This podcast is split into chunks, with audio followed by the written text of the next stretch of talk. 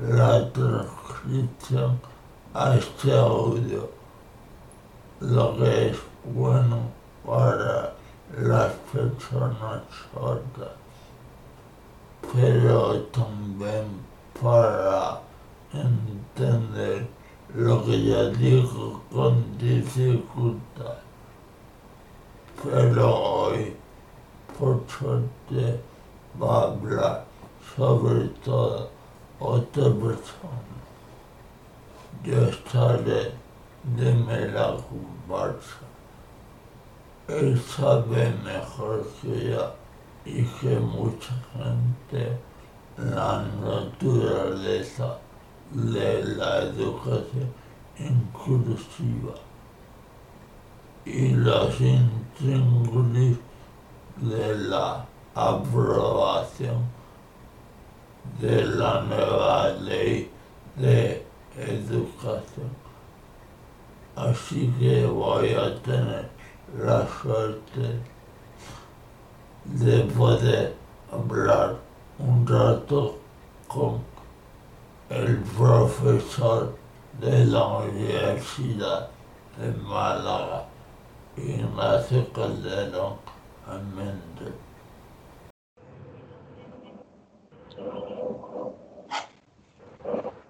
Hola, Nacho. Hola, ¿qué tal, César? Encantado de estar Tu currículum es muy largo y no me lo sé ni yo. Fue, te ha tocado presentarte a ti mismo. Ya sabes, nombre y apellido, donde trabaja, la cantidad de libros, si es que ha escrito alguno.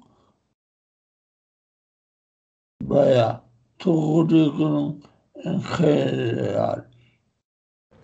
Bueno, pues nada, buenas tardes César, encantado de estar contigo.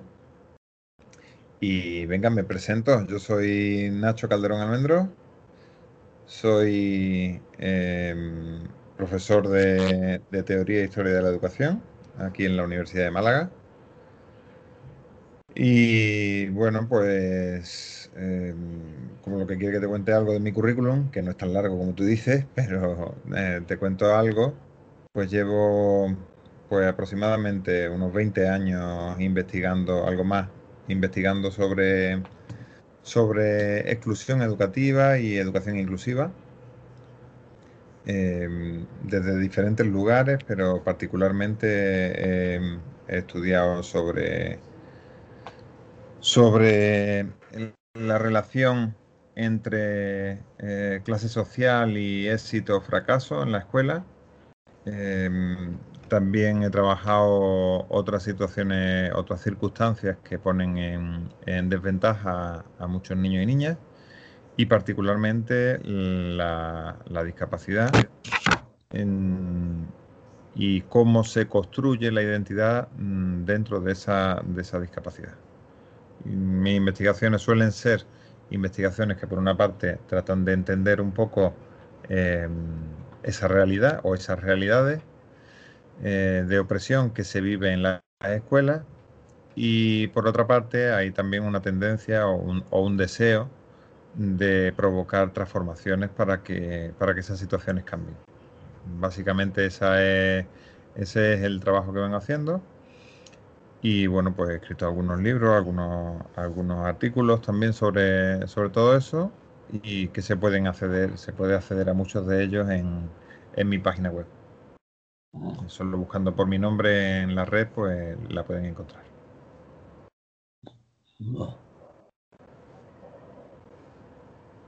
No. sé si eso, no sé si eso es suficiente o eso, a eso era a lo que te referías o querías algo más. Una cosilla más, sí. Que es como te llaman tu estudiante. ¿Cómo me llaman? Eres un petardo, un profe Eso, esa pregunta seguramente no me la debería hacer a mí, eh, César. Me llaman por lo menos. ¿Cómo, cómo? Eso un profesor no nota si le está dando la alta vara al alumno o no. Bueno, yo creo que todos los profesores somos eh, un poco un poco peñasco, pero también pues quiero pensar que lo pasamos bien. Yo, yo personalmente me lo paso muy bien en mis clases. Otra cosa es lo que viva el alumnado. Sé que hay alumnado que lo vive mejor y alumnado que lo vive peor también. O sea que no, te puedo decir que sea mm, ni un gran docente ni, ni tampoco algo nefasto. ¿eh? Y el alumnado, por lo menos a mi cara, me, llama Nacho. A mi espalda ya eso no lo sé. O sea que no hay que llamarte don Nacho ni profesor Nacho ni nada de eso, ¿no? No, hasta ahí, digamos que esa fase ya la hemos pasado. Algo ha cambiado entonces. Bueno, en realidad en mi facultad eh, ya son muy pocos los docentes que, están como subidos en esa, en esa tarima, ¿no? Que, que, que, nos sitúa en una posición completamente diferente y muy desequilibrada con el alumnado. Mi facultad, que yo bueno, pues tengo mucho orgullo de, de ser parte de ella, es una facultad que, que ha trascendido ya mucho muchos errores que, la profesión ha tenido y aunque tenemos todavía mucho por mejorar, pero, pero mm, ese tipo de problema no lo tenemos en, ese centro. ¿Y cómo es que fue que escogiera esa carrera específicamente? Es que te toca directamente la exclusión en el ámbito de la educación si se ocurre alguna cosa que podría decir.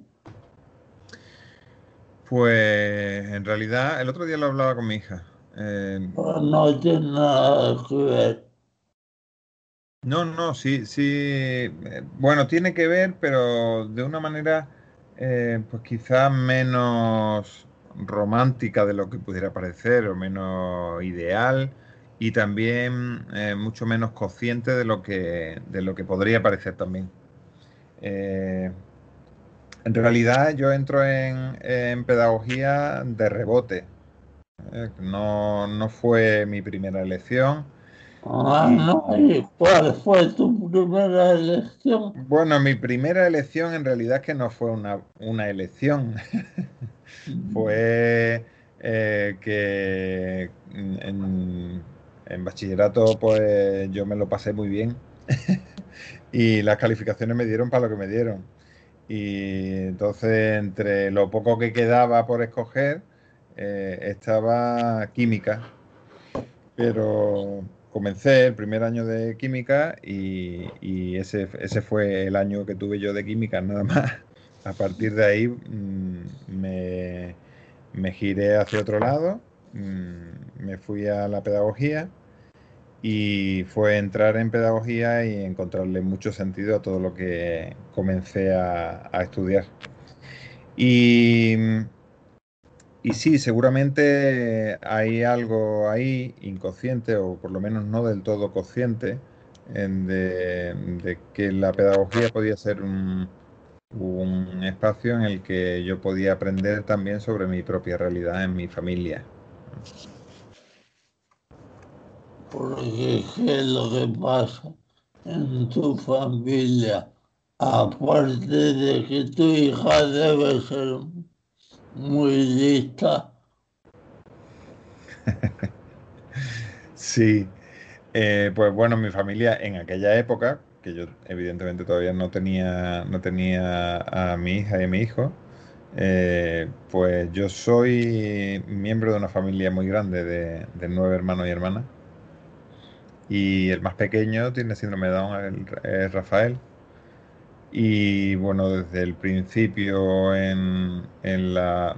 A ver, eh, digo esto de mi hermano, pero en realidad mi familia, mi familia entera ha estado siempre muy atravesada por, la, por las diferencias. En realidad cualquier familia está atravesada o muy atravesada por las diferencias, pero eh, yo reconozco que para mí una de las grandes riquezas que ha tenido mi familia ha sido el reconocimiento de, de las diferencias de todos nosotros y nosotras. Y bueno, desde que comencé a estudiar la carrera, pues para mí la carrera tenía sentido en la medida en que todo lo que se iba exponiendo en las clases, lo que yo iba leyendo, lo que iba creando también, eh, pues mm, tenía que servirme a mí y servir al resto de mis hermanos y hermanas, incluido Rafa.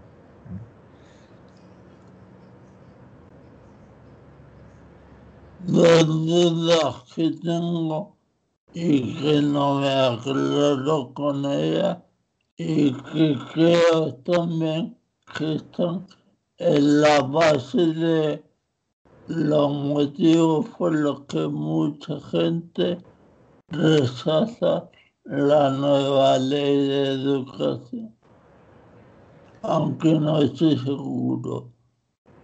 Es exactamente qué es lo que dice el artículo, el artículo 24 de la convención y hasta ello si me puede especificar lo que dice la observación general 4 respecto a este artículo. Bueno, pues em, el artículo 24 de, la educación, de la convención, lo que viene a decir, a ver, la convención es, el último instrumento de derechos humanos que, se ha aprobado. Eh, digamos que la, Declaración Universal de los Derechos Humanos se hace en un determinado contexto y... Mm, en los años siguientes se van, bueno, en las décadas siguientes, mejor dicho, se van eh, mejorando o se van complementando con eh, propuestas que lo hacen, lo, van ensanchando o mejor dicho, eh, van haciendo que sea asumible para todas las personas o que, podamos entender que, la Declaración de los Derechos Humanos no es una declaración eh, solo para unas personas, sino que es para todas las personas. Entonces eso significa que hay que adecuarlo a todas las personas. El artículo 24 eh, se refiere a la educación y lo que hace es justo eh, pensar o, o manifestar que no vale solo con decir que todo el mundo tiene derecho a la educación, porque aunque la gente esté escolarizada, eh, eso no significa que lo que esté ofreciéndosele, lo que se está ofreciendo, es lo correcto, ni lo que, ni que lo que está ocurriendo en muchas, en muchas escuelas de todo el mundo em, sea lo que debe ser. entonces lo que dice es que las personas con discapacidad tienen derecho a la educación y que para hacer efectivo ese derecho, pues, eh, sin que haya discriminación, eh, pues deben asegurarse los estados partes un sistema educativo inclusivo. Y eso, bueno, pues tiene una gran repercusión en, la construcción de los sistemas educativos de, todo el mundo, o en la reconstrucción de los sistemas educativos de todo el mundo. Porque, eh, claro, si, un derecho humano fundamental es el derecho a la educación, eh, Ahora lo que hace la convención es matizar, matizar ese, derecho humano fundamental. ¿eh? Y entonces se convierte, cuando se ratifica la convención, lo que hacemos es decir, hasta desde este momento, lo que entendíamos como el derecho humano a la educación es el derecho humano a la educación inclusiva. O sea, el derecho a la educación ya no es el derecho a la educación, sino el derecho a la educación inclusiva. Esto tiene un enorme calado, porque lo que implica es que hay que transformar todos los sistemas educativos. Y en la observación general número 4, pues lo que hace es mostrar, eh, ilustrar cómo hacer o de qué se trata cuando estamos hablando de, sistemas educativos inclusivos.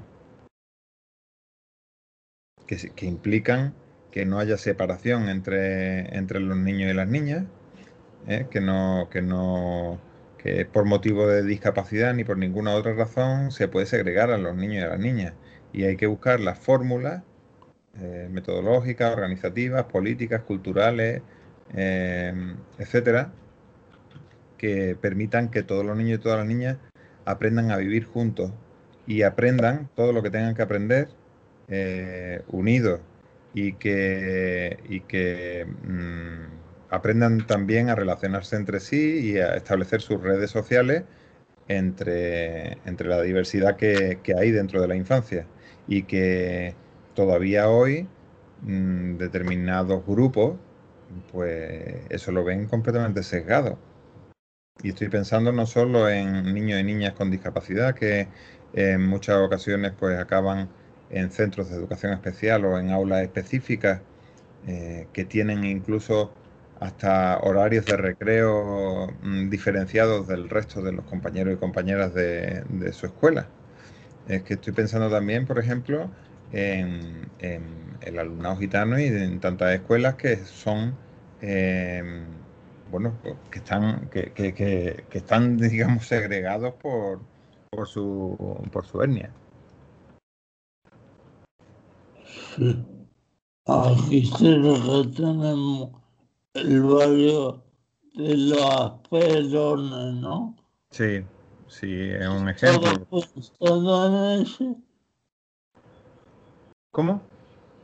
Estaba pensando en ese, por ejemplo. Sí, ese es un ejemplo. Ese es un ejemplo porque, pero claro, la escuela en realidad no es más que un reflejo de, de la sociedad, de un barrio que está segregado. ¿eh? Eh, ese es un, barrio que se genera de manera, eh, se supone, transitoria y llevan ahí varias décadas mm, un grupo de personas que son la, bueno, que es de población gitana. Entonces se construye también una escuela que, mm, que da da cobertura a ese barrio. O sea, la escuela al final no deja de ser reflejo de, la segregación que hace la sociedad más allá de la propia escuela, claro. Lo que quiero decir es que eh, el instrumento de derechos humanos que es la Convención de los Derechos de Personas con Discapacidad y particularmente el artículo 24 sobre la educación y la educación inclusiva no es algo eh, digamos que algo que crea, se crea desde el colectivo de eh, personas con discapacidad, pero no es solo para las personas con discapacidad. Es un movimiento de ampliación de los derechos humanos fundamentales para todas las personas y particularmente para quienes han sido eh, mm, segregadas históricamente de los sistemas escolares. Pero tengamos en cuenta que no es una cuestión solo para quienes han sido segregados, sino que el resto de personas mm, han estado también separadas de esas otras personas, eh, o hemos estado separadas de, esas otras personas. Y de lo que se trata es de, de volver a construir nuestras sociedades de una manera pues más, más humana y más, más igualitaria. Y a raíz de eso, ¿tú crees que se ha armado el jaleo con respecto a la nueva ley de educación? ¿Que ¿Por qué se ha creado? Que se ha sido a raíz de que no estamos preparados para convivir todos en el mismo espacio, ya sea educativo o en la sociedad. Lo que pasa es que, lo de estar preparado eh, para mí no tiene sentido, porque eh, justamente la educación es, es, lo contrario. Preparado, estando preparado, ¿no?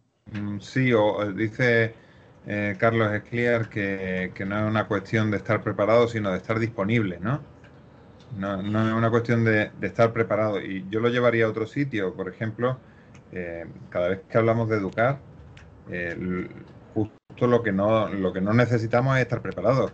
Lo que necesitamos es, para educarnos, pues no estar preparados y para eso nos educamos.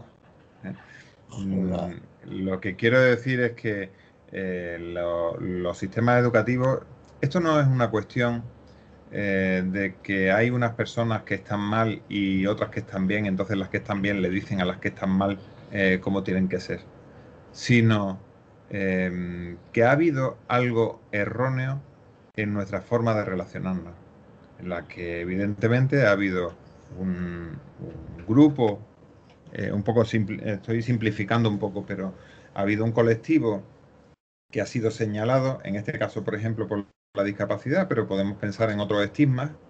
¿eh?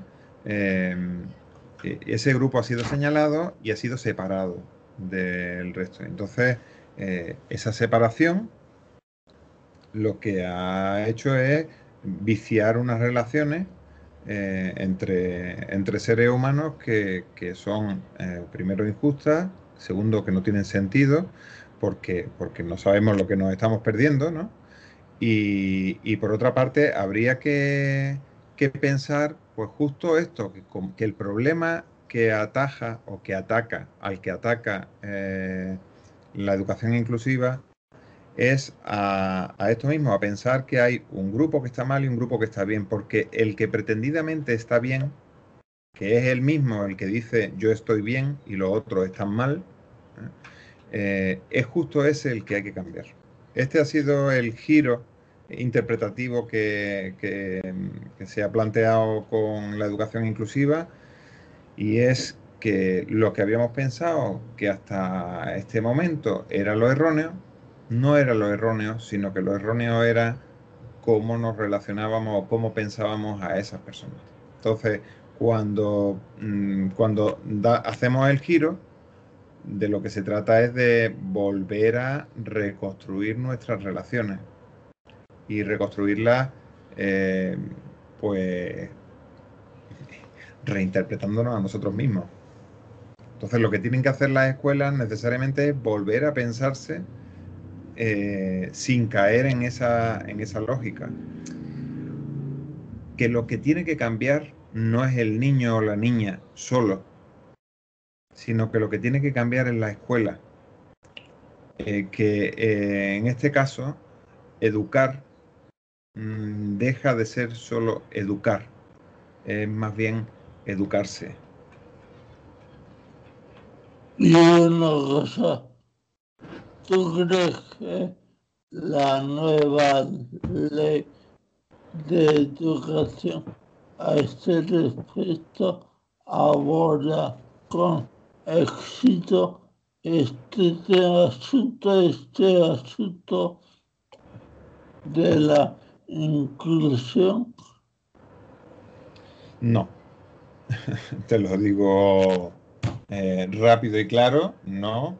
Mm, aunque tampoco, tampoco podría decirte que no hace nada. Es decir, que eh, propone algunas cuestiones que son necesarias, que había que revertir y otras que hay que acometer, pero, pero son totalmente insuficientes.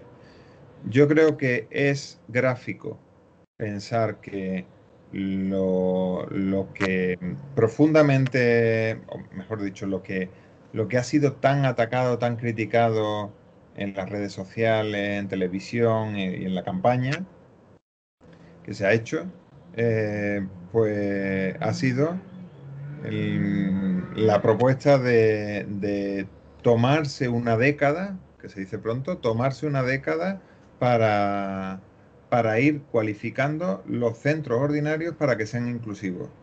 Esto se dice pronto, ¿eh? Esto es que se dice pronto. Y lo, y lo dice en, esto es lo que decía yo que era gráfico, en la disposición adicional cuarta. Yo creo que nos podemos hacer una idea en realidad de, en qué posición está eso cuando, cuando eh, hacer una escuela, hacer un sistema educativo inclusivo eh, no es algo que no es algo que se, que se suma, sino que es algo que tiene que reformular todo el sistema. creo, que te he respondido. Y tú dices que esta ley, que no sé si ha sido aprobada en 2021 o 2020. 2020. Da, entonces, hasta 2030 para que los centros sean iba a decir accesible, pero inclusivo para toda la gente, toda la gente. En eso en 2020, pero ya antes lo dije en la convención que se escribió en 2006, o sea, hace 14 años. Sí. Y tú acabas de decir que la convención es el último tratado de derecho humano que hay. Cuando empezó la película de la inclusión. ¿Cómo empezó? ¿Cuándo? ¿Cuándo? Bueno, hay un gran hito que es eh, la Declaración de Salamanca, eh, de la que hace ya 25 años, eh, que fue una declaración en la que se hace abiertamente una ruptura con, la, con el proyecto hegemónico de, cultural de la escuela planteando la idea de que esto no podía continuar siendo un sistema eh, que se dividía en, educación especial, educación eh, ordinaria y que eso tenía que, tenía que cambiarse. Entonces ahí ese es un, gran, un gran hito del movimiento. Digamos que es cuando, cuando comienza a hablarse de una manera clara de algo que es nuevo, una concepción que es nueva, que es la de la educación inclusiva, que no, es, no se trata de, la integración. Es una propuesta diferente. Eh, después viene la, eh, después mm, tú dices, ya han pasado muchos años desde la convención, desde que se aprueba la convención aquí, y desde entonces estamos en realidad en eh, la, legislación española que está por debajo de esa legislación supranacional que está que, tiene el rango de constitución, pues está, digamos, en fraude de ley en realidad. Eh, y lo que plantea la, disposición adicional cuarta de la, de la, nueva ley educativa, lo que dice es textualmente, lo tengo aquí delante, dice que el gobierno y la administración educativa eh, desarrollarán un plan para que en el plazo de 10 años, de acuerdo con el artículo 24.2 de la, de la Convención y en cumplimiento del Objetivo de Desarrollo Sostenible de eh, cuarto de la Agenda 2030. Y aquí viene, dice, los centros ordinarios cuenten con los recursos necesarios para poder atender en las mejores condiciones al alumnado con discapacidad. Y esto es lo que ha levantado la polvareda, la polvareda que ha levantado. Que, tampoco está diciendo, eh, como puedes ver, no está diciendo vamos a eliminar Em, la educación especial, los centros de educación especial, no, no está diciendo eso. Eh, no lo está diciendo, no lo dice. Mm. Con lo cual, eh, vamos a seguir sin cumplir la convención. Y sin embargo... Eh, perdón, perdón que te interrumpa, pero eso 25 más 10 años después de lo de Salamanca, ¿no? Sí. Vamos a seguir sin inclusión. Supuestamente. Sí. O, bueno, eh, se dan eh, algunos pasos muy tímidos para para que las escuelas sean algo menos excluyentes.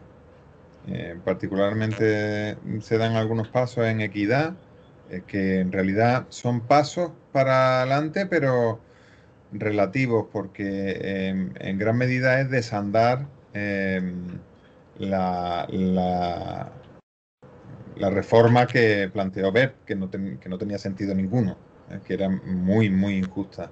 Pero de lo, que nos encontramos aquí de nuevo es con, un gobierno que no ha sido valiente para legislar de manera clara, eh, pues que a la infancia no se la puede separar, que la infancia tiene derechos humanos como, como los adultos y que la infancia no se puede dividir entre unos que tienen el derecho humano a la educación y otros que no se les cumple el derecho humano a la educación.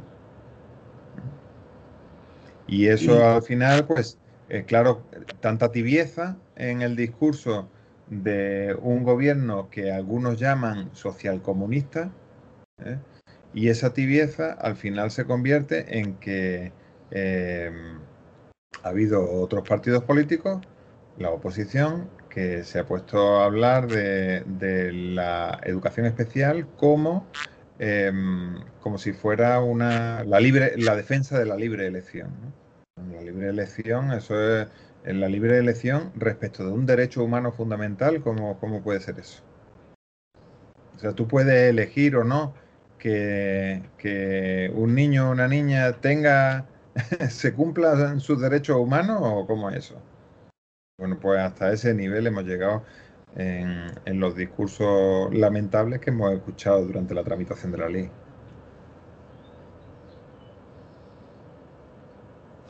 Entonces, a tu juicio, que lo que le falta primero a la ley para ser valiente y ajustarse a la convención y luego a la sociedad para ajustarse a esa ley, supuesta ley. ¿Qué, qué es lo que, lo que haría falta? Sí. Bueno, no es, no, no podría resumirlo en una sola cosa, pero em, em, eh, hace ya mucho tiempo, bueno, mucho tiempo, pues quizá 15 años, eh, que recuerdo haber escuchado en una conferencia, yo todavía no lo conocía él, eh, lo había leído evidentemente, pero no lo conocía. escuché una conferencia a Mel Ainscough hablando de que el gran problema de la educación inclusiva no es un problema de eh, lo que no sabemos, sino que es un problema fundamental. él dice, decía en aquel momento, sigue diciéndolo, eh, decía que mm, no era, un eh, era una cuestión técnicamente sencilla, bueno, yo no diría que tanto, pero bueno, él dice, es técnicamente sencilla, pero socialmente muy compleja. Porque no es una cuestión de eh, que tenga que ver tanto con los saberes como con las voluntades. Entonces el problema es más bien de voluntad, de querer hacerlo. muchas veces cuando hablamos de es que no hay recursos, eh, eso parte de, de, una interpretación que tenemos de nuestros privilegios, ¿eh? de los privilegios de quienes sí están disfrutando eh, de las escuelas ordinarias y, de, y del tener acceso a, a los bienes comunes. Eh, que mm, dicen no tenemos recursos para todos y entonces mm, pues mejor para estos, ¿no? que ya estaban que, es un argumento que se ha utilizado siempre en procesos de exclusión y que, se sigue utilizando, ¿no? los inmigrantes no, nos pueden robar el trabajo, ¿no? Pues lo, mismo ocurre aquí. Las escuelas son nuestras. ¿Son nuestras de quién? De quienes nos llamamos a nosotros mismos normales, ¿no? Y bueno, pues... Mm, eh, por eso digo que, en realidad es una cuestión de voluntad, porque el otro día hablábamos, por ejemplo, hablaba con un grupo de madres, una de ellas, Belén Jurado, que tú entrevistaste el otro día, em, sobre, sobre eso, eh, esa falacia de los recursos o esa excusa que siempre ponemos de los recursos, que no quiere decir que no sean importantes los recursos, ¿no?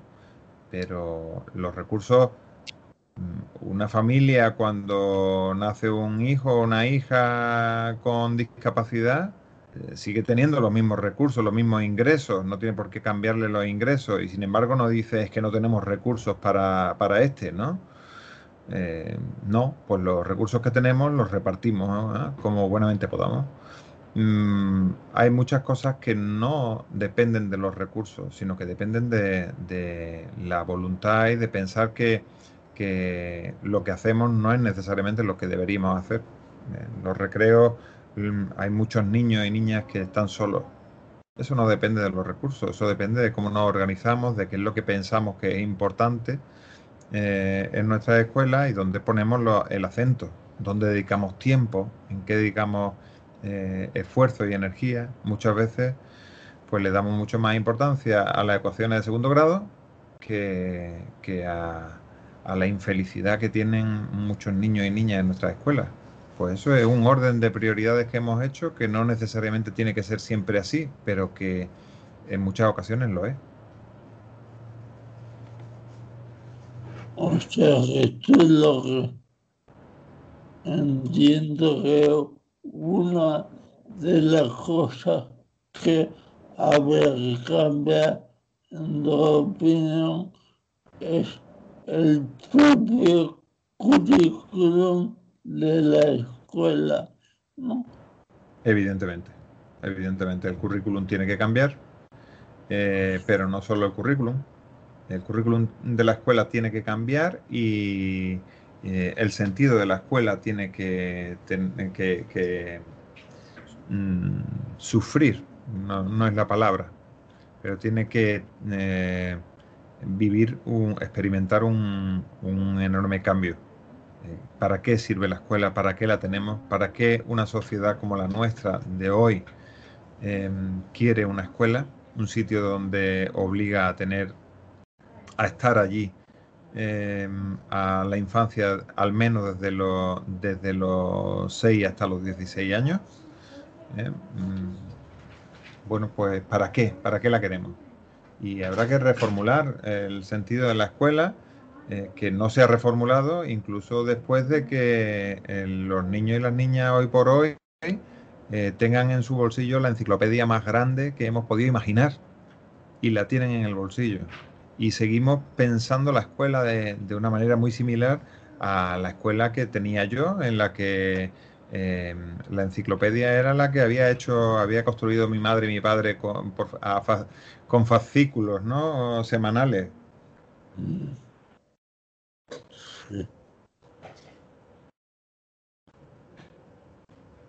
Y alguna cosa más que tenga añadir pero no coja muchas carrerillas, porfa. que te enrolla como una persiana, ¿no? Vaya, vaya, vaya.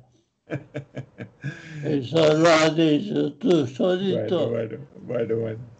Bueno, pues mm, no sabría qué decirte. Hay, hay muchas cosas que cambiar, pero también eh, parece que, es un cambio ingente, pero, pero eh, y lo, es, no digo que no lo sea, pero también se hacen cambios radicales en, en, otras muchas cuestiones, las hacemos a diario y, y esto es un, un, cambio que merece la pena en el, en el sentido de que merece el esfuerzo, el trabajo, el, el, desasosiego, la inseguridad de, no pisar sobre terreno firme.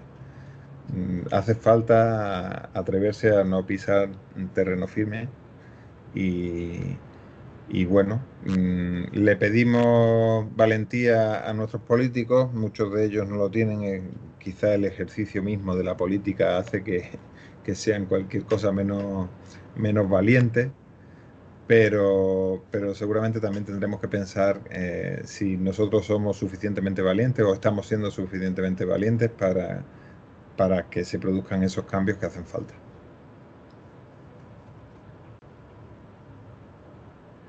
Y aparte de, bueno, me imagino que ahora estará ya con lo de la ley esta. Bueno, Ahora me acabo de acordar de otra cosa. ¿Te oído hablar de alguna comunidad autónoma que ya han dicho que no van a seguir los dictados de esta ley y que esta propuesta alternativa? Bueno, en Madrid hay ya una propuesta mm, que, de las que clama al cielo. Pero antes decía yo que, a ver, una ley orgánica no te la puedes saltar. De la misma manera que tampoco deberías poder saltarte una convención, pero está ocurriendo. Eh, una ley orgánica no te la puedes saltar. Eh, habrá que ver aquí con la convención?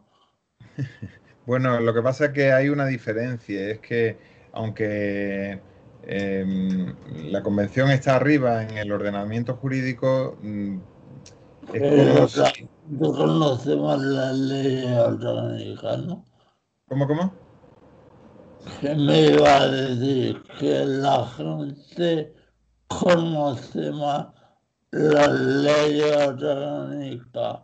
Exactamente, porque son las que se concretan. Entonces tú lo que sabes es lo que te atañe a ti concretamente, cuál, es eh, la instrucción que ha dado la consejería de turno para que, sobre evaluación, por ejemplo, ¿no?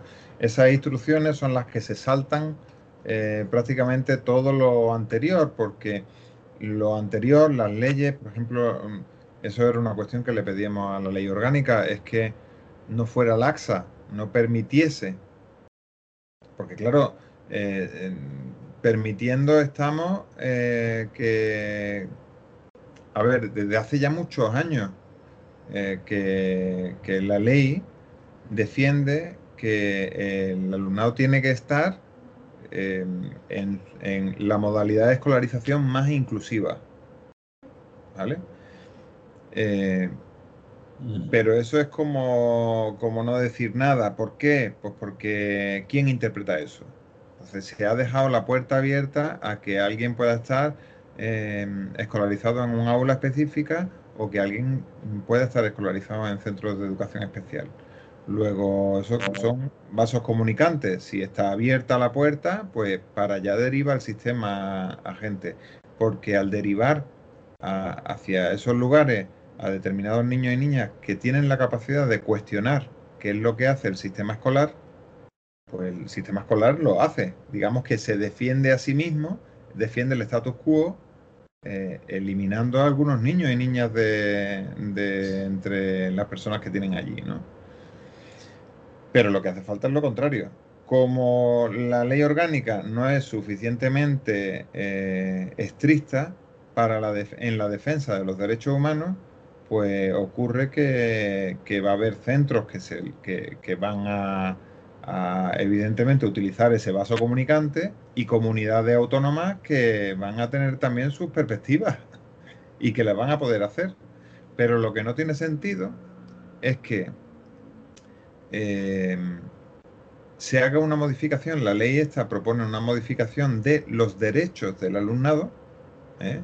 modifica una ley Em, que es la ley del derecho a la educación, que es del 85, ¿vale? Una ley orgánica de aquí de España, eh, y introduce el derecho a la educación inclusiva y de calidad.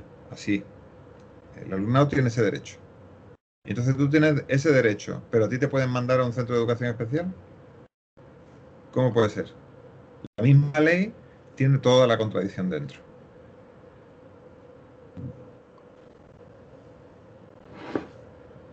Y digo yo otra cosa, que las definiciones son un poco abstractas, ¿no? Por ejemplo, lo, lo que hay que entender por inclusión. Sí, pero, pero no tanto. Quiero decir, en el aire. Bueno, no tanto. Por ejemplo, tú antes hablabas de la observación general número 4 de la ONU. Ahí lo dice muy claro. Puedes tener alguna disonancia, puede haber algo que a lo mejor te guste más o te guste menos, pero tiene una clara definición de qué es educación inclusiva. Si nos vamos a los documentos, por ejemplo, a la Declaración de Salamanca, esa es clarísima. Eh, tiene algunas cosas que se han ido mejorando con el tiempo, pero, pero ahí hay una definición clara. Si te vas a los documentos que viene eh, haciendo la UNESCO desde entonces, que son muchos, todos tienen una definición clara. Tienen que ver con la presencia, la participación, el aprendizaje, asegurar la presencia, la participación, el aprendizaje y el logro de todos los niños y las niñas en las mismas aulas. La, clave es que estén en la misma aula? Eh, pues yo diría que es la clave, sí. Una de las claves, por lo menos. Exactamente, porque ¿cómo aprende uno a ser de otra manera si no es con otra gente? ¿Cómo puede la escuela ¿Cómo puede la escuela aprender a ser otra escuela si no tiene con quién ser otra, otra escuela? Si la escuela ha podido eliminar a las personas que podrían hacer que cambiase. ¿Cómo pueden, por ejemplo, el resto de compañeros y compañeras aprender a ser, eh, a valorar la diversidad si no es conviviendo con la diversidad? ¿Cómo puede una persona que está siendo segregada en un aula, en un centro de educación especial, pensarse como igual y como eh, igualmente valioso o valiosa si siempre está fuera? Sí. Y eso tiene que ver con espacio o, con contacto. No, no es algo que se produzca porque alguien te lo cuente. Eso se produce cuando uno conoce a la otra persona.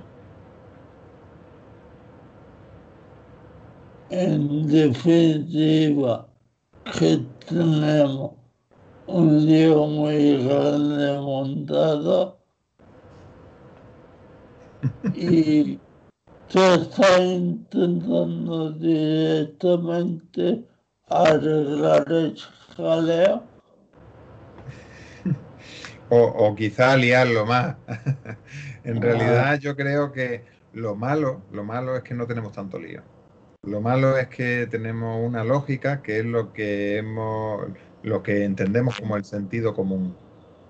¿eh? Lo que decimos es que es de sentido común. Muy bien, pues eso es lo que hay que contradecir ahora mismo en la escuela. El sentido común, que ha estado históricamente eh, generando una bolsa de desigualdad enorme.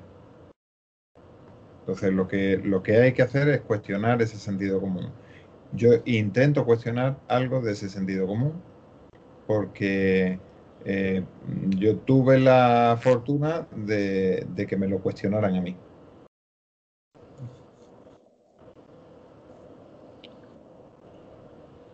Entonces, aparte de estar vestido en tanta ley tanta historia, está en otro jaleo ahora mismo.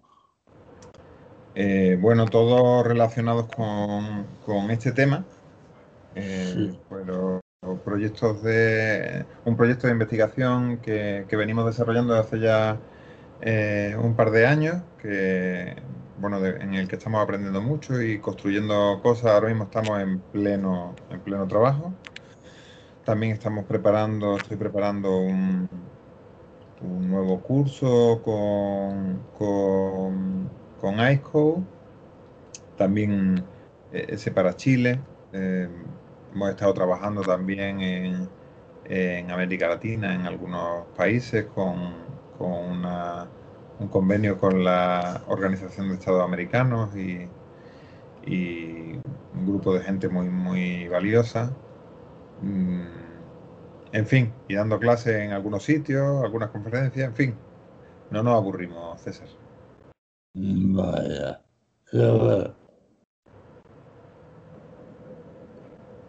y en las redes o en el internet han dicho presuntuosamente yo creo se te mi nombre en Google y ya te sale todo lo que he hecho. Pero algo más concreto que eso? Pues mira, a mí me...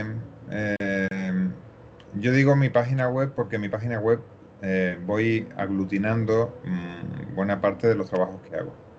Eh, si quieres que te mencione alguno particular, ¿a eso te estás refiriendo? No, me refiero a tu página web. Ah, bien, pues mi página web, si quieres la digo, es Ignacio Calderón, todo junto, www.uma.es www.ignaciocalderón.uma.es UMA de Universidad de Málaga. Y ahí mm, pues voy, voy alojando tanto textos, hay algunos libros de texto completo, muchos artículos, algunos de más académicos, otros más de, difusión, también tengo entradas de blog, eh, conferencias, en fin, un poquito de todo. Mm. Bueno, pues no sé cómo despedirte. Adiós y gracias. Muchas gracias, César. Vale, hasta luego. Venga, un abrazo.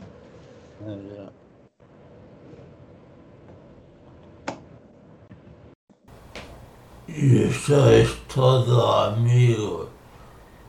Como diría por aquí. Gracias por escuchar y si ha llegado hasta el final de esto y le gusta, sería conveniente difundir el episodio en la manera en que estime más apropiada. La semana que viene volveré a tener un monólogo. Supongo que rematando el asunto de la educación inclusiva, porque la cosa no acaba de pintar bien. Ya saben que la página de podcast es desestabilizando.org. Hasta la próxima. Con Dios.